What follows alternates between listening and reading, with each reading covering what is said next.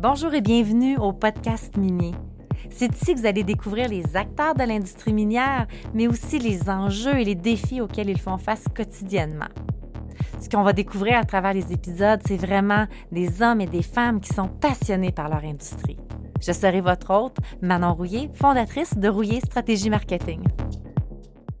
Directement des bureaux de Rouillé Stratégie Marketing à Québec, j'ai le plaisir de m'entretenir avec Amélie La Liberté aujourd'hui. Euh, Amélie travaille coordonnatrice aux relations investisseurs chez Redevance Ossisco. Diplômée de l'Université Laval avec 17 ans d'expérience dans l'industrie minière, j'ai invité Amélie aujourd'hui pour venir nous parler du chapitre Women in Mining que les deux ont fait partie. Je suis une nouvelle euh, recrue. Alors, euh, je trouvais ça important de donner une visibilité à ce chapitre-là qui, qui va grandir au cours de la prochaine année à Québec. Mais avant de débuter vers euh, ce sujet-là, je voulais un petit peu qu'on regarde, euh, toi, Amélie, ton poste euh, chez Cisco, c'est coordonnatrice relations investisseurs. Fait que ça, qu'est-ce qui fait que de un que tu fait ça, puis qu'est-ce que ça mange en hiver ce poste-là dans une compagnie comme Cisco euh, Je me suis ramassée dans le domaine minier un peu par hasard, si on veut. À la fin de mes études, je cherchais un emploi bon, en communication, j'avais étudié là-dedans. Et euh, il y avait une offre euh, chez Mine Virginia à l'époque et cherchait euh, quelqu'un aux relations aux investisseurs. Alors, j'ai été engagée pour ce poste-là à l'époque et depuis, j'ai pas quitté le domaine. En fait, j'ai continué à travailler là-dedans toutes ces années. La compagnie a évolué beaucoup là, depuis que moi j'ai, commencé à l'époque chez une petite compagnie d'exploration, tout ça. Euh, qui a fait une, découverte. Euh, après ça, on a vendu le gisement, on a recréé une autre compagnie, euh, puis on a finalement été acheté par Redevance Orifère Cisco en 2015. J'ai eu la chance de travailler pour une compagnie qui est passée justement de l'exploration à la découverte d'un gisement.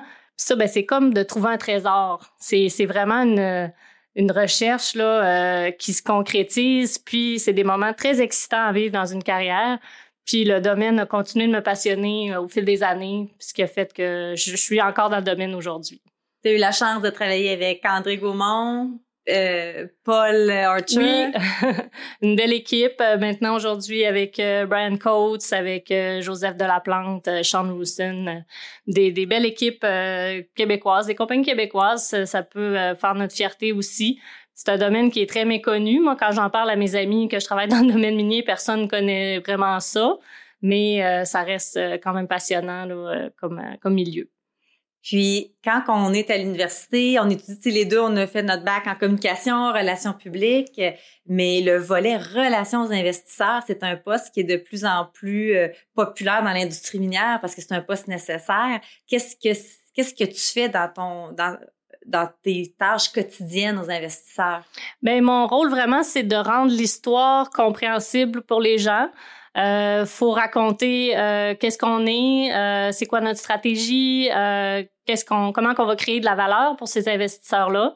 Fait que c'est vraiment de leur faire comprendre notre modèle d'affaires euh, dans des, des façons qui vont être faciles de comprendre pour eux, pas juste parler de chiffres ou de rendement. vraiment y aller avec le, le, le cœur de la compagnie qu'est-ce qu'on vaut vraiment comme compagnie. Puis c'est euh, c'est d'aller sur toutes les plateformes pour euh, raconter l'histoire de la meilleure façon possible euh, au, quotidien. Pour rentrer dans le vif du sujet de, des femmes dans l'industrie minière, justement, tu es une femme dans l'industrie minière. Est-ce que toi, en lien avec ton travail, est-ce que tu le sens, ce volet-là, que c'est une industrie très masculine quand même? Est-ce que c'est quelque chose que soit tu as eu des difficultés d'intégration ou pas du tout, justement? C'est très masculin, même au niveau dans les compagnies, c'est majoritairement masculin. Puis moi, quand je me ramasse dans un, un congrès avec euh, des investisseurs, ben c'est que des hommes qu'on rencontre. C'est très rare les femmes qui gèrent eux-mêmes leur fortune, si on veut. Euh, c'est vraiment les hommes qui sont le plus impliqués là-dedans. Donc, euh, dans, dans, les congrès, on rencontre des hommes. Les, les autres collègues de travail dans d'autres compagnies, c'est souvent des hommes aussi, même en étant en communication ben c'est pas nécessairement des gens de communication qui font les communications dans les autres compagnies. On voit souvent des géologues qui vont faire ça ou euh, des gens au développement corporatif, des choses comme ça. Puis c'est souvent majoritairement masculin aussi. Euh, fait que même en étant en communication, qui est un domaine plus de femmes, ben dans le domaine minier, c'est pas le cas vraiment. Là, c'est encore euh, plus masculin.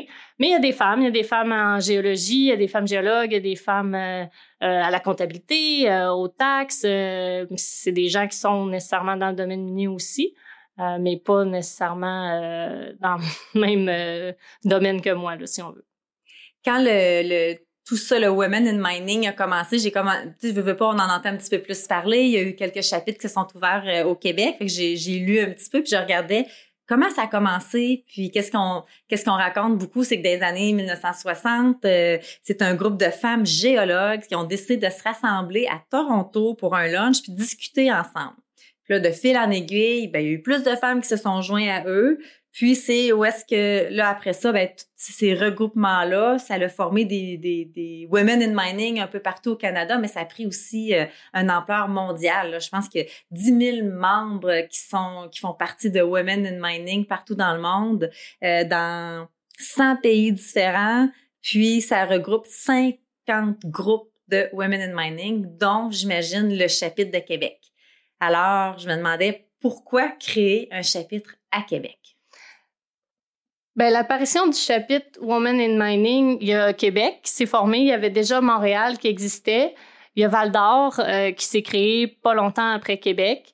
Euh, je pense que c'est vraiment euh, pour un signe qui montre que les femmes veulent se rassembler, veulent se mobiliser, aiment se reconnaître, avoir une plateforme pour échanger. C'est vraiment pour ça qu'on a mis sur pied celui de Québec il y a plein de gens qui travaillent dans le domaine à Québec, mais on a peu d'occasions de se rencontrer, à part le congrès Québec Mine, qui est le gros événement ici à Québec. Mais le reste de l'année, il y a beaucoup de gens qui restent à Québec, qui travaillent au ministère, qui travaillent euh, à l'université, à l'INRS, euh, la Commission géologique du Canada est ici à Québec. Il y en a des gens dans le domaine, mais on se rencontre très peu souvent. Fait qu'en créant le, chapitre de Québec, ben, on va pouvoir créer des événements, puis aller se voir, euh, puis se réseauter, se rencontrer d'autres moments dans l'année. Euh, il n'y a pas euh, tant de compagnies minières, mais justement, ça permet de faire un lien entre les universités, les gens en recherche, les gens qui aspirent à devenir dans le domaine et les gens, ben, les compagnies qui travaillent directement dans le domaine des compagnies minières, tout ça. Fait que ça va pouvoir faire le pont entre les deux parce que souvent les universités sont un peu déconnectées du domaine mm. et vice-versa, ne veut pas. Alors, euh, en créant ça, c'est ce qu'on veut faire. puis on veut intéresser justement les jeunes euh, qui étudient là-dedans ben, à venir vraiment travailler dans le domaine et non pas à rester en recherche ou à vraiment à venir s'impliquer dans, dans l'industrie quand tu dis justement, il n'y a pas beaucoup de minières ou de compagnies juniors à Québec, mais moi j'ai fait mon, ben pas mais, mais j'ai fait le listing des invités pour le podcast justement à venir. Puis à date, c'est des gens qui sont à Québec, qui viennent vraiment dans les bureaux d'agence comme tu es présentement aujourd'hui. C'est là qu'on a fait, OK, ouais, il y a quand même pas beaucoup de personnes à Québec. C'est rendu une plaque tournante euh, vraiment de l'industrie minière quand même ici. Ben parce qu'il y a beaucoup d'opérations qui sont en dehors des centres, donc les gens font aussi, euh, je dirais, travaillent sur le site, mais ils peuvent euh, rester à peu près partout euh, dans la province là. Donc effectivement, ça ça veut pas dire que l'opération est pas à Québec, qu'il y a personne qui travaille dans le domaine en ville ici à Québec. Donc la plupart du temps là, on entend parler des femmes dans l'industrie minière la journée de la femme, que j'oublie la date, mais je sais que c'est dans le mois de mars. Le 8 mars, c'est pas... J'aurais dû savoir ma date maintenant que j'ai un podcast. Mais le 8 mars, c'est là où est-ce que ah, les publicités commencent euh, dans la presse, les, les, journaux miniers un peu plus, puis on entend les tables rondes, puis on est plus invité à des conférences, la journée de la femme. Mais quand on regarde les statistiques, 38% des ingénieurs miniers sont des femmes. Euh, en Abitibi, c'est 47 mais je pense vraiment que c'est plus élevé avec la BTB étant donné que on, cohabite tellement avec l'industrie minière que ça fait partie, l'industrie minière fait partie de l'éducation aussi. Fait que ça doit être pour ça que le, chiffre est peut-être plus élevé. Mais je me dis que les femmes sont quand même présentes. Puis je me demandais, est-ce que le chapitre Québec, justement à Montréal, Abitibi et autres, est-ce que c'est un petit peu la vocation de qu'on n'entende pas parler des femmes juste le 8 mars, la journée de la femme pour l'industrie minière? Effectivement, nous, on veut euh, que les femmes aient leur place à tous les jours. On veut que euh, justement la femme prenne plus de place. Puis en ayant cette plateforme-là pour réseauter, mais ben, ça peut inspirer les femmes à s'impliquer davantage et à aussi s'impliquer. Tu dis qu'il y a 47% de femmes dans l'industrie, mais euh, pas à tous les niveaux.